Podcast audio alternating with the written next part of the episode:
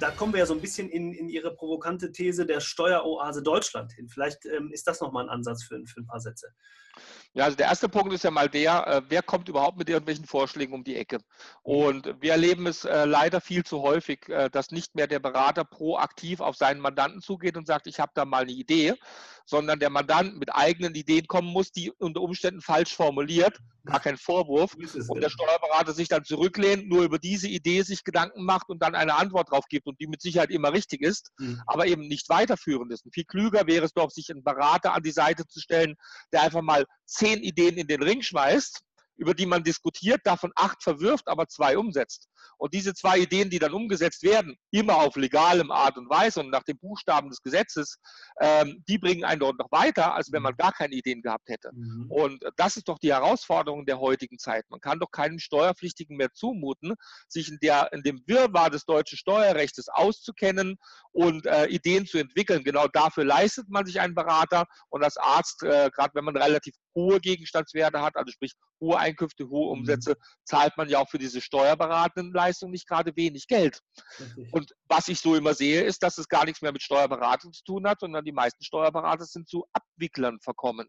Die mhm. verarbeiten einfach das, was sie auf den Tisch kriegen, das verarbeiten sie gut und richtig. Mhm. Aber darüber hinaus äh, sehe ich wenig äh, Gestaltungsspielräume die die da anwenden. Und das mhm. ist etwas, was unser Text-Network-System natürlich auszeichnet, dass sämtliche Berater proaktiv auf ihre Mandanten zugehen. Ja, das ist äh, ganz, ganz toll, weil ich glaube, das ist genau das, was der Kunde sich wünscht, nämlich den Berater, der sagt, ich habe hier ein paar Ideen und lass uns die doch mal besprechen und nicht zu sagen, am Jahresende komme ich als, als, als Mandant und sage, ich habe da mal gehört von einem Kollegen, der hat was anderes gehört, also ein gefährliches Halbwissen und dann heißt es, nee, nee, das können wir so nicht machen, weil das kommt für Sie nicht in Frage. Also ich glaube immer, dass, die, dass es tatsächlich so ist, dass, dass, der, dass die Zukunft der steuerberatenden Berufe darin liegt, tatsächlich zu beraten und nicht mehr zu verwalten. Denn das, was, was auch ein Arzt bekommt, ist die BWA einmal im Quartal. Da guckt er drauf, die legt er ab, die heftet er ein und dann zum Jahresende trifft man sich und sagt, ist alles gut gelaufen, wir sehen uns dann im nächsten Jahr. Und ich glaube, das geht nicht mehr lange gut, wenn ich das mal so sagen darf. Ja. Gerade auch im Zuge der, der Digitalisierung wird ja immer weniger Aufmerksamkeit in den nächsten Jahren auf das tatsächliche Verarbeiten der Belege mhm. gelegt werden. Wir werden künstliche Intelligenzen bekommen. Der Arzt wird seine Belege einscannen und die künstliche Intelligenz wird vollautomatisch erkennen, wie dieser Beleg zu verbuchen ist, wird ihn automatisch mit der Bank abgleichen, die auch elektronisch eingespielt wird. Das heißt, die Zukunft der Buchhaltung wird äh, in erheblichen automatisierten Prozessen ablaufen und die Steuerberaterbranche muss sich hier ganz gewaltig umstellen mhm. und da natürlich viel mehr Fokus auf die Beratung legen. Ja. Aber auch bei den Steuerberatern haben wir das Problem, wir haben knapp 70.000 niedergelassene Steuerberater. Davon sind nach aktuellen Statistiken fast 30.000 äh, deutlich älter als 55. Und äh, wir haben zwar ähm, die gleiche Menge an neuen Steuerberatern, die die Prüfung ablegen, aber immer weniger, die sich niederlassen wollen. Mhm. Das heißt, wir erleben im Moment gerade einen Niedergang der niedergelassenen Steuerberater. Äh, auch tatsächlich eine Bündelung, auch in den großen Kanzleien wie PricewaterhouseCoopers, Ernst Young, äh, die natürlich diese Steuerberater wie, wie ein Staubsauger mhm. aufsaugen mhm. und äh, damit auch die Mandanten natürlich aufsaugen. Aber viele Mandanten wollen natürlich nicht zu den Big Four gehen, sondern wollen natürlich äh, den Steuerberater haben, der sich auch noch persönlich um sie kümmert und nicht nur den angestellten Steuerberater. Also auch eine sehr spannende Entwicklung, ähnlich wie bei den Medizinern, mhm. äh, die wir da gerade erleben und die sich in den nächsten zehn Jahren äh, sicher fortsetzen wird. Auf, genau auf dieses Thema kommen wir gleich zum Ende des, des Thema des Podcasts nochmal. Eine Sache möchte ich gerne aufgreifen. Sie haben gesagt, das Thema Buchung. Ähm, Sie haben gesagt, in Zukunft wird, wird es sehr viel äh, digital gehen, elektronisch gehen. Wie mache ich es denn heute? Also ähm, ich, wie gesagt, ich komme jetzt aus dem Krankenhaus, ich habe ähm, noch nie Buchungsbelege gesammelt. Ähm, man hört immer von dem Schuhkarton, den ich mir nehmen soll, erstmal alles reinschmeißen soll und den dann meinem Steuerberater gebe. Ist das immer noch aktuell oder ähm, sollte ich die vorsortieren? Sollte ich mir selber auch mal Gedanken machen, was gebe ich ab? Äh, wie würden Sie es handhaben? Wie, wie hätten Sie es gern? Also auch den Schuhkarton-Mandanten haben wir leider noch. ähm, ist manchmal eine Serviceleistung, die man einfach anbietet, aber da sieht man natürlich auch, dass der Unternehmer sich relativ wenig mit seinem eigenen Zahlenmaterial beschäftigt, äh, weil er auch gar keinen Überblick haben kann. Also klug wäre schon, wenn man sich überhaupt erstmal vorstellt, was ist überhaupt eigentlich alles absetzbar. Mhm. Und da darf man als Unternehmer ja ruhig die Idee entwickeln, dass ähm, so ziemlich alles, was man in seinem Leben tut, steuerlich absetzbar sein könnte, wenn man die richtige Geschichte dazu findet. Das hat was mit Storytelling zu tun. Mhm. Und so ziemlich alles, was ich als Unternehmer in meinem Leben tue, kann eine betriebliche Bewandtnis haben. Und wenn ich dann einen dazugehörigen Beleg habe, lege ich den selbstverständlich in der Buchhaltung ab. Die Ablage der Buchhaltung ist extrem einfach. Ich habe faktisch einen Ordner, also wirklich körperlich, wenn ich noch in Papier denke, ja, mhm. unterteile diesen Ordner in äh, drei Abteilungen. Abteilung 1 nenne ich Bank, dort sind die mhm. Kontoauszüge drin. Abteilung 2 nenne ich Kasse, darin befinden sich die Barbelege. Mhm. Und Abteilung 3 nenne ich alles andere. Also Bank. Kasse, alles andere. Mhm. Und jetzt kann ich zu den Bankauszügen alle Belege dazu sortieren, die dort draufgehen oder runtergehen. Das heißt, ich belege meine Kontoauszüge, kann damit auch gewährleisten, dass meine Unterlagen vollständig sind, dass alles, was sich über Zahlungsströme abspiegelt, auch vorhanden ist an Papier. Und in den Bereich alles andere kommen dann solche Geschichten rein wie Reisekostenabrechnung. Wenn ich beruflich auf einer Fortbildung bin, länger als acht Stunden, gibt es ja nochmal 12 Euro, länger als 24 Stunden 24 Euro, die mir als steuerlicher Aufwand zustehen. Oder wenn mein Auto nicht dem Firmenvermögen zugeordnet wird, ein kleines Fahrtenbuch mit 30 Cent je gefahrenen Kilometer. Das sind ja Dinge, die ich mir nicht ausbezahle, sondern mhm. die ich ja nur in Papierform aufschreibe und mhm. deswegen dann in diese dritte Abteilung reintue. Können Sie vielleicht noch mal so eine von Ihren kleinen Geschichten erzählen, die, die dann ähm, dazu führen, dass ich sage, ich kann ja nahezu alles absetzen? Was fällt da drunter? Fangen wir doch mal an im, im, klassischen, vermeintlich privaten Bereich. Ich bin in irgendeiner Form auf eine Geburtstagsfeier eingeladen und hoffentlich haben die hiesigen Zuhörer auch noch Freunde und sind keine Moffs. Die Eltern und Moff ist ein Mensch ohne Freunde, ja. Aber unterstellen wir mal, sie haben noch welche, ja. Dann ist es typisch deutsch, dass man sich immer über bestimmte Themengebiete auf dieser Feierlichkeit unterhält. Mhm. Und ein Themengebiet ist immer, wenn man jemanden noch nicht kennt, was machst du denn so beruflich? Und wenn man jemanden schon kennt, wie läuft es denn gerade so im Job? Wie hat denn deine Arztpraxis angefangen? Also einfach Interesse zeigen am Menschen gegenüber wenn Sie da mal aktiv zuhören, ich war neulich auch auf einer Party, da kam einer an und hat gesagt, er ist Orthopäde. Prompt kam sein Gegenüber an und sagt, oh, ich habe es am Rücken, können Sie mal nachgucken. Ja? klassisch, ganz klassisch. Ja. Der nächste sagt, ich bin Rechtsanwalt, schon wird er mit irgendwelchen juristischen Problemen konfrontiert. Mhm. Und wie ich sage, ich kenne mich im Bereich Steuern aus, dann habe ich bis morgens um drei kein anderes Thema mehr, außer mich über das Thema Steuern zu unterhalten. Bin ja. ich jetzt noch privat auf der Party oder bin ich dort beruflich? Mhm. Okay und ich erinnere mich dann immer an eine Tupperparty, meist weiblich. Irgendeine Frau lädt ganz viele andere Frauen ein, sagt, komm mal vorbei, wir köpfen eine Flasche Prosecco. Im Übrigen, da vorne steht eine fremde dritte Frau, die hält eine Schlüssel in die Luft. Wenn ihr alle eine kauft, kriege ich eine geschenkt. Dann mutiert aber bitte schön mein Gastgebergeschenk, die Flasche Wein, der Blumenstrauß, das Potpourri, der Gutschein, ebenfalls zu einer steuerlich absetzbaren Geschenkposition mhm. bis 35 Euro pro Person pro Jahr, die ich, wenn ich aus privater Motivation heraus etwas schenke, an einen Kunden oder potenziellen Kunden, äh, dann ist das auch steuerlich absetzbar. Okay, also Mit solchen Kleinigkeiten fängt es schon an, ja? Schöne, schöne Geschichte. Gibt es noch was, was Sie, wo, wo, Sie noch so einen schönen praktischen Tipp geben können? Ich habe ja eine Sache von Ihnen im Kopf, die ich immer so gerne äh, zitiere, aber vielleicht sagen Sie erst noch eine andere. Äh, haben Sie noch Meinen Sie jetzt, meine Frau ist eine außergewöhnliche Belastung? kommen Sie drauf, kommen Sie drauf. Und für die weiblichen Ärztinnen hier unter Ihnen, ja, Ihr Mann ist natürlich eine dauernde Last und damit sind Sie steuerlich sogar noch im Vorteil, ja? Ähm, nein, also wenn man sich tatsächlich den Ehepartner oder die Kinder zu Hause anschaut, die unterstützen einen doch als Unternehmer oder Unternehmerin. Ähm, die, die leisten Seelsorge, die sind unternehmensberaterisch tätig, eventuell machen sie auch tatsächlich Abrechnungen mit. Bitte schön, dann kann man doch auch darüber nachdenken, die in irgendeiner Form dafür zu vergüten. Zum mhm. Beispiel auf 450 Euro Basis ein steuerfreier Aushilfslohn, der zwar mit ein paar Sozialabgaben belegt ist, ja. die aber definitiv unterhalb der steuerlichen Erleichterung liegen. Und dann kann ich innerhalb der Familie Zahlungsströme, die eventuell sowieso vorhanden sind, über diese Arbeitsverhältnisse deklarieren, die ja auch sowieso stattfinden. Mhm. Ich muss sie nur zu Papier bringen, abrechnen und ausbezahlen. Okay. Oder auch meine Kinder ab 14, die für mich für eventuell irgendwelche Werbezettel austragen. Oder meine Kinder ab 14, die für mich in der Schule Werbung machen. Ich habe meine Kinder alle drei extra auf eine Privatschule getan, weil ich wusste, auf dieser Privatschule sind nahezu ausschließlich Unternehmereltern. Mhm. Und ich wusste wiederum, die Kinder werden irgendwann mal gefragt, was, ihre, was sie mal beruflich werden wollen. Und witzig ist, Kindermund tut Wahrheit kund, sagen die Kinder immer, zwei Dinge. Entweder sie wollen genau das werden, was Papa oder Mama ist, dann erfährt jeder, was die Eltern beruflich machen. Oder sie wollen genau das nicht werden und dann erfährt auch jeder, was die Eltern machen.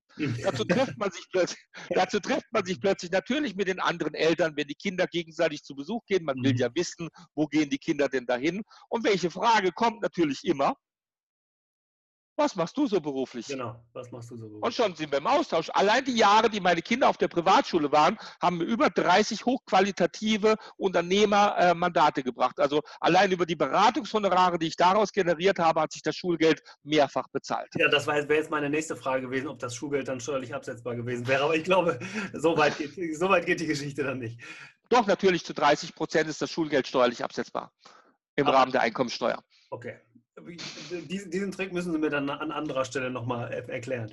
Aber ähm, gerne doch. Aber ich glaube tatsächlich, dass es diese Geschichten sind, die ja deutlich machen, dass es viele, viele Möglichkeiten gibt, die wir einfach nicht nutzen. Also wir alle, wir alle Unternehmer nicht nutzen, die wir aber ähm, rechtlich, legal und ähm, in, auf einem äh, ganz normalen Wege in der Steuererklärung mit angeben können. Wir müssen es nur besprechen und das sind die Dinge, die Sie meinen und mit angesprochen haben. Gibt es noch irgendwas? Ich habe mir noch mal so zwei, drei Sachen, jetzt sind wir niedergelassen in der ersten Phase. Wir haben also die ersten, die ersten ähm, äh, ja, Steuererklärungen vielleicht abgegeben oder wir haben, sie wir haben zumindest die ersten beiden Jahre der, der Existenzgründung erfolgreich hinter uns ähm, wann fange ich denn an, Steuern zu zahlen als, als äh, Unternehmer, als Arzt? Sofort? Oder? Also faktisch vom ersten Tag an, ich merke es nur noch nicht. Mhm. Äh, es geistert immer mal wieder das Thema rum, so die ersten drei Jahre bist du grundsätzlich steuerfrei. Das ist äh, kompletter Blödsinn. Äh, jeder, der Geld verdient, zahlt Steuern. Punkt. Die Frage mhm. ist nur, wie viel, auf was ja. und wann wird die erste Steuer erhoben. Und wenn ich natürlich mich jetzt selbstständig mache, und diese Selbstständigkeit aber ein Jahr vorher vorbereite und dort einen Verlust ausweise, denkt das Finanzamt natürlich schon im Vorhinein, ach, der macht sich selbstständig, hat in der Vorjahressteuererklärung einen Verlust ausgewiesen, dann wird ja das erste Jahr auch nicht so toll und wird erstmal keine Steuer erheben. Nehmen wir mal ein Beispiel, 2016 planen wir die Selbstständigkeit, 2017 haben wir uns selbstständig gemacht. Dann geben wir die Steuererklärung für 2017, Ende 2018, Anfang 2019 ab. Mhm. Dann kommt auch das erste Mal der Bescheid und jetzt wird natürlich auch die Steuer insofern welche anfällt, für 2017 erhoben und gleich Vorauszahlung erhoben für 2018 und vierteljährliche Vorauszahlung. Ein Selbstständiger zahlt ja immer am 10.3., 10.6., 10.9., 10.12. eines Jahres eine quartalsweise Vorauszahlung, dann ebenfalls entsprechend erhoben. Und dann wird jedes Jahr nur nachjustiert, geht das Einkommen hoch, gibt es eine Nachzahlung, gibt es Einkommen runter, gibt es eine mhm. Erstattung. Das genau. ist so der Standard, den wir da draußen erleben. Wir agieren aber auch dahingehend, dass wir sagen, lieber Arzt, wir gucken ja uns jeden Monat deine Buchhaltung an. Und wenn dein Einkommen aus welchen Gründen auch immer runtergehen sollte, dann bitteschön machen wir doch gleich einen Antrag beim Finanzamt und lassen auch deine Vorauszahlung gleich herabsetzen, weil es macht ja keinen Sinn, dem Finanzamt etwas zu bezahlen, in dem Wissen, man kriegt es wieder zurück mhm. und das zinslos. Dann gebe ich mhm. dem Finanzamt ja einen zinslosen Kredit. Also mhm. das bitte nicht. Deswegen muss im Kopf sein, wer Geld verdient, zahlt Steuern. Ja. Und deswegen muss auch im Kopf sein, dass ich immer frühzeitig anfange, aus meinen laufenden Einkünften mir ein zweites Konto anzulegen, eine gewisse Reserve zu bilden für die zu erwartende Steuer. Und wenn dann durch die gute Beratungsleistung, die Steuerlast am Jahresende deutlich niedriger ausfällt, weil man sich einfach ein paar Sachen einfallen lässt, dann freut man sich einfach drüber, dass man noch ein bisschen mehr Geld übrig hat. Ist aber allemal besser, als dass man sich grämt und nicht weiß, wo man das Geld für eine Nachzahlung hernehmen soll. Absolut richtig. Und das, was Sie anfangs sagten, dieses Thema drei Jahre steuerfrei, das ist tatsächlich bei vielen im Kopf. Steuerfrei heißt aber nur, ich zahle vielleicht noch keine Steuern ans Finanzamt, aber ich muss natürlich für die Jahre, Sie haben gesagt 17, 18, 19, meine Steuern bezahlen sollte also frühzeitig Rücklagen bilden, sollte also frühzeitig an das Thema Planung dieser Steuern denken. Ähm, ähm, wir sind äh, keine Steuerberater, wir sind keine Rechtsanwälte, wir dürfen nicht steuerlich beraten, wir dürfen immer nur ein paar Schätzungen abgeben. Ähm, das ist natürlich was, worauf man in einer Beratung hinweisen muss, aber nochmal der Hinweis an alle Zuhörer und Zuschauer, ganz, ganz wichtig, der Hinweis von Herrn Heimann zu sagen, es ist, wir arbeiten nicht drei Jahre steuerfrei, sondern wir müssen nur frühzeitig daran denken, Rücklagen für die Steuern zu bilden. Und ähm, damit wir nicht überrascht werden, dass wir dann ja in einem Jahr plötzlich für zwei Jahre die Steuern komplett entrichten müssen. Oder halt ja. frühzeitig steuermindernde Tatsachen zu etablieren. Wobei es nie genau. das Ziel sein kann, äh, sich auf Steuer Null zu nivellieren. Also selbst ich habe eine Steuerquote von 8% bezogen auf alle meine Unternehmen, mich als Privatperson, sowohl in Deutschland als auch in Frankreich, weil ich in Frankreich wohne. Das liegt aber hier an dieser Grenzregion, in der wir uns hier aufhalten, in der Nähe von Karlsruhe. Mhm. Ähm, noch ich mache natürlich Reserven für, für meine Steuer, aber ich mache natürlich auch mir jedes Jahr Gedanken, was kann ich tun, um auf ob einer guten Einkommenslage das Einkommen abzusenken. Aber was muss ich auch tun, damit ich meine Bonität erhalte, meine Kreditwürdigkeit? Äh, und dann kann ich nicht sagen, jedes Jahr, ich habe nur 30.000 Euro Einkommen auf dem Steuerbescheid, weil dann gibt mir keine Bank mehr einen Kredit, mhm. sondern ich muss schon ein entsprechendes Einkommen ausweisen, ja, ja. Das mir aber trotzdem die Möglichkeit gibt, einfach äh, mal vernünftige Investitionen durchzuführen. Also das Thema Liquiditätsplanung ist sicherlich äh, auch noch ein ganz, ganz wichtiges Thema. Mit Blick auf die Uhr sehe ich, dass wir schon knapp 35, 40 Minuten ähm, uns unterhalten. Ich habe mir gerade überlegt, Herr Hermann, ich überfasse jetzt einfach mal. Ich würde ganz gerne mit Ihnen nochmal ein Interview machen zum Thema der Praxisabgabe. Ich glaube, allein das ähm, ist ein Thema. Sie haben, wir haben vorhin im Eingang schon so ein paar Dinge angesprochen zum Thema der, der Verkauf Immobilie. Zu welchem Zeitpunkt gebe ich ab? Was ist wichtig für mich? Also wann ist es unterjährig oder kann ich, sollte ich Anfang des Jahres abgeben? Welche steuerlichen Möglichkeiten habe ich in dem Rahmen? Vielleicht sollten wir das einfach nochmal irgendwann anführen. Ähm, ähm, so zum Schluss hin würde ich ganz gerne auch nochmal ein bisschen Ausblick in die Zukunft wagen. Ähm, äh, würde Ihnen aber, würde unseren Hörern und unseren Zuschauern auf jeden Fall aber auch die Möglichkeit geben wollen, mit Ihnen in Kontakt zu treten. Wie können wir das machen? Also es gibt eine Internetpräsenz, die da heißt ähm, www.tex-network.de. Vielleicht können Sie aber nochmal sagen, welche Möglichkeiten Sie bieten für Ärzte, äh, für Mediziner, die jetzt oder auch alle anderen, die sich das anhören, mit Ihnen in Kontakt treten wollen. Okay, also einmal gibt es äh, gerne äh, die normale Internetpräsenz tax-network.de und da fordere ich schon bei der ersten Kontaktaufnahme ein bisschen was an und zwar gibt es dort einen Bereich der Dokumente. Da kann man sich einen Datenerhebungsbogen runterladen mhm. und diesen Datenerhebungsbogen darf man dann runterladen, ausfüllen und mit wichtigen steuerlichen Informationen versehen. Letzter Steuerbescheid, wenn man schon selbstständig ist, letzte Gewinnermittlung oder Jahresabschluss. Mhm. Und jetzt bekommt man von mir persönlich aus Gesamtbundesgebiet mache ich das ausschließlich nur persönlich, eine kostenlose Erstanalyse. Das heißt, ich schaue mir an, was finde ich da drin? Ist das richtig? Ja, immer. Ja. Aber mhm. was finde ich nicht da drin? Was würde ich in diesem Abschluss anders machen? Ja. Und das bekommen Sie per E-Mail zugeteilt, ob Sie da mit Ihrem bisherigen Berater konfrontieren oder dann doch das Erstberatungsgespräch mit unserem Netzwerk suchen ist dann dem jeweiligen äh, potenziellen Mandanten überlassen. Mhm. Meistens ist es aber so, dass wir, wenn wir da noch anfangen zu reden, äh, noch viel mehr aufdecken, was anders gemacht werden könnte, als wenn wir nur nach Papierlage die Vergangenheit anschauen. Ja? Mhm. Äh, für die Existenzgründer ist meine Empfehlung, die können ja nichts einreichen, also kriegen sie auch keine Analyse, ist mhm. irgendwie logisch, äh, dass die sich erstmal die sogenannte digitale Erstberatung anschauen. Ich habe nämlich ein, es geschafft, so den, den Standardrahmen dessen, mhm. was ein Selbstständiger, egal in welchem Bereich, am Anfang beachten sollte, in zweieinhalb Stunden Videotutorials aufzunehmen mhm. äh, mit insgesamt 23 unterschiedlichen Kapiteln. Da finden Sie auch die außergewöhnliche Belastung drin. Da finden Sie auch die Erläuterungen zum Investitionsabzugsbetrag, aber auch schon den einfachen Formen, den Fragebogen zur steuerlichen Erfassung, mhm. wie man den richtig ausfüllt. Wo und das äh, auch auf Ihrer Seite oder wie können wir das verlinken oder gibt es da irgendeine Option, wie also einmal findet man natürlich auf der Seite digitale Erstberatung auch in dem Bereich der Dokumente. Wir mhm. können es aber auch hier unten in die Show Notes mit reinmachen. Würde ich vorschlagen. Dass man direkt äh, drauf kommt. Hochgradig interessant, kostet auch nur 97 Euro brutto, steuerlich natürlich auch voll absetzbar. Mhm. Und ähm, hat dann eben die Möglichkeit, nicht nur alles immer wiederkehrend sich anzuhören und anzuschauen, mhm sondern ich habe das Ding als Lifetime-Zugang generiert. Das heißt, alles, was sich jemals im deutschen Steuerrecht ändern wird, werde ich neue Videos dazu produzieren. Und sämtliche Leute, die eine haben, werden informiert, dass ein neues Video dazukam oder ein altes Video ausgetauscht worden ist, weil es sich generell geändert hat. Und äh, es wird nie wieder eine Zusatzvergütung dafür verlangt werden. Also interaktiv ist immer auf dem neuesten Stand und ich kann mir das äh, kann sicher sein, wenn ich etwas höre, dann bin ich immer äh, up to date und auf dem neuesten Stand. Sehr, sehr schön. Korrekt. Ja, das, das ist sehr schön. Das machen wir auf jeden Fall. Die Verlinkung, also einmal zur Seite und die direkte Verlinkung auf, dieses, auf diese digitale Beratung. Ähm, und wenn jemand sagt, ich möchte gerne mal persönlich mit Herrn Heimann sprechen, dann soll er einfach über die Kontaktdaten, die wir geben, einfach ähm, mit Ihnen Kontakt aufnehmen und Sie würden dann sagen, in welcher Region, mit welchem Netzwerkpartner ähm, man gegebenenfalls auch oder zusätzlich arbeitet. Ja, aber bitte nicht mit dem Wunsch versehen, ich hätte ganz gern einen Netzwerkpartner in Hintertupfingen, weil da haben wir einfach keinen, ja. Ähm, sondern einfach abwarten, dass wir uns melden und wir teilen dann einen Netzwerkpartner mit. Und wenn dann natürlich gesagt wird, ja, aber ich will nicht zum Netzwerkpartner, ich will persönlich zum Herrn Heimann, dann kommen wir natürlich dem Wunsch nach. Okay, sehr, sehr schön. Ja, äh, die letzte Frage, die ich Ihnen stellen möchte, ist so ein bisschen Zukunfts, äh, zukunftsbetrachtende Frage. Wir haben, Sie haben vorhin schon mal gesagt, wo geht das hin? Wo geht es bei Steuerberater hin? Wo geht denn die Medizin hin in den nächsten zehn Jahren? Haben Sie da vielleicht eine persönliche Meinung? Also wie gibt es noch den, den Arzt? Wird es die Praxen noch geben? Wie entwickelt sich das aus Ihrer Sicht? Ja, wir haben hier zwei Komponenten drin, die ich mit, mit Argwohn betrachte. Das eine ist das Thema unseres Versicherungssystems, also die zwei Klassenmedizin in Anführungszeichen, die wir haben zwischen den Privatversicherten und den gesetzlich Versicherten. Ich erwarte auf lange Zeit eine Einheitsversicherung, weil wir die auch in allen anderen europäischen Ländern haben. Es wäre also keine Überraschung, wenn die auch irgendwann mal in Deutschland kommen würde.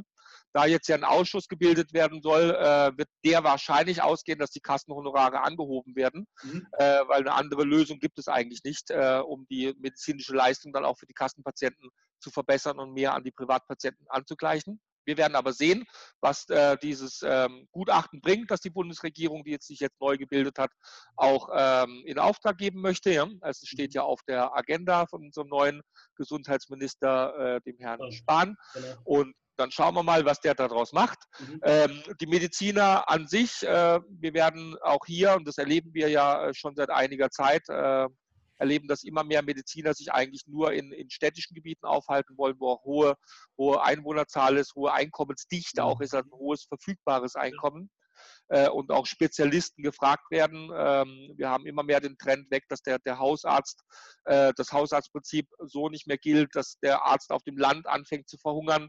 Äh, ich hoffe, dass die Politik sich da was einfallen lässt. Ansonsten äh, wird dieser Trend wahrscheinlich weitergehen und das wäre sehr, sehr schade mhm. für die mhm. flächendeckende gesundheitliche Versorgung in unserem Land. Ja. Und ich hoffe, erhoffe mir, also zwei meiner Töchter äh, studieren ja auch äh, Medizin. Die eine in Mainz, die andere in Ulm. Ja. Und beide verfolgen im Moment noch die Idee des, äh, des zukünftigen Hausarztprinzips, äh, aber natürlich mit einer spezialisierten Fachrichtung dann mit dabei. Und äh, ich bin sehr gespannt, auch wie deren Gedankengänge sein werden, wenn die sich irgendwann niederlassen wollen. Hat noch ein paar Jahre Zeit, ja. äh, was sie dann tun. Aber im Moment sind die ein bisschen mehr ländlich geprägt, also werden sich eventuell nicht entscheiden, in die Stadt zu gehen, sondern mehr aufs Land, was ich dann ja. persönlich natürlich auch sehr schön finden würde. Ja. Das äh, ist genau das, was wir in der Beratung auch immer wieder sehen, dass wir, dass wir, ähm, ich sag mal, die, die gerade junge Mediziner auch durchaus bereit sind, in die eigene Praxis zu gehen und das als Zukunftsvision auch zu haben, zu sagen, ich möchte das weitermachen. Ich glaube, dass an der Stelle wirklich ganz, ganz wichtig ist, ähm, welche, welche persönlichen Ansprüche habe ich auch an das, was ich da tue. Ich glaube nicht, dass wir unterscheiden, es gibt nur noch digital oder es wird nur noch ähm, die, die persönliche Medizin geben. Ich glaube, das wird, wird sich ausgleichen. Wir werden in allen Bereichen ähm, immer noch die, den persönlichen und gerade den persönlichen Kontakt brauchen. Wir werden aber in einigen Bereichen auch auf diesen persönlichen Kontakt verzichten. Ich glaube aber auch, dass sich der Mediziner umstellen muss für die Zukunft aber da wird es ganz, ganz viele Perspektiven geben, auch für ländliche Regionen. Und ähm, auch da, ob jetzt die Bundesregierung jetzt gerade wirklich die neuen Ideen haben, es gibt ja ein paar, Herr Spahn hat ja dazu auch ein, ein Buch rausgebracht, sogar, wie ich jetzt gehört habe, zum Thema, zum, zum Thema dieser Digitalisierung. Vielleicht ist das ein Schritt in die richtige Richtung. Lassen wir uns mal überraschen. Herr Heimann, vielen, vielen Dank. Tolle Infos, wieder ein Feuerwerk an Informationen. Ich ähm, freue mich wirklich sehr, die Informationen, die für die, für die Zuschauer und Zuhörer ähm, ja, ähm, angekommen sind oder auch, auch die man sich rausnehmen kann von Ihren Tipps, wirklich äh, spitze. Ich komme nochmal auf Sie zu und dann machen wir nochmal ein Interview und werden vielleicht ein bisschen spezieller. Im Moment wollen wir ja ein bisschen, wollen wir erstmal dazu anregen, zum Unternehmer zu werden und nicht schon wieder die Praxis abzugeben. Aber diese beiden Dinge greifen eben auch ineinander. Von daher ähm, ist das ein wichtiges Thema, was wir in der Zukunft nochmal angehen. Herzlichen Dank für Ihre Zeit ähm, und ähm, wünsche Ihnen alles Gute auch für die persönliche Zukunft. Wir bleiben sowieso in Kontakt und für die Zuhörer und Zuschauer ähm, ähnlich wie immer mit dem Satz, bleiben Sie gesund, aber tun Sie auch was dafür. Bis dahin und tschüss. Tschüss, Herr Heimann. Danke, tschüss.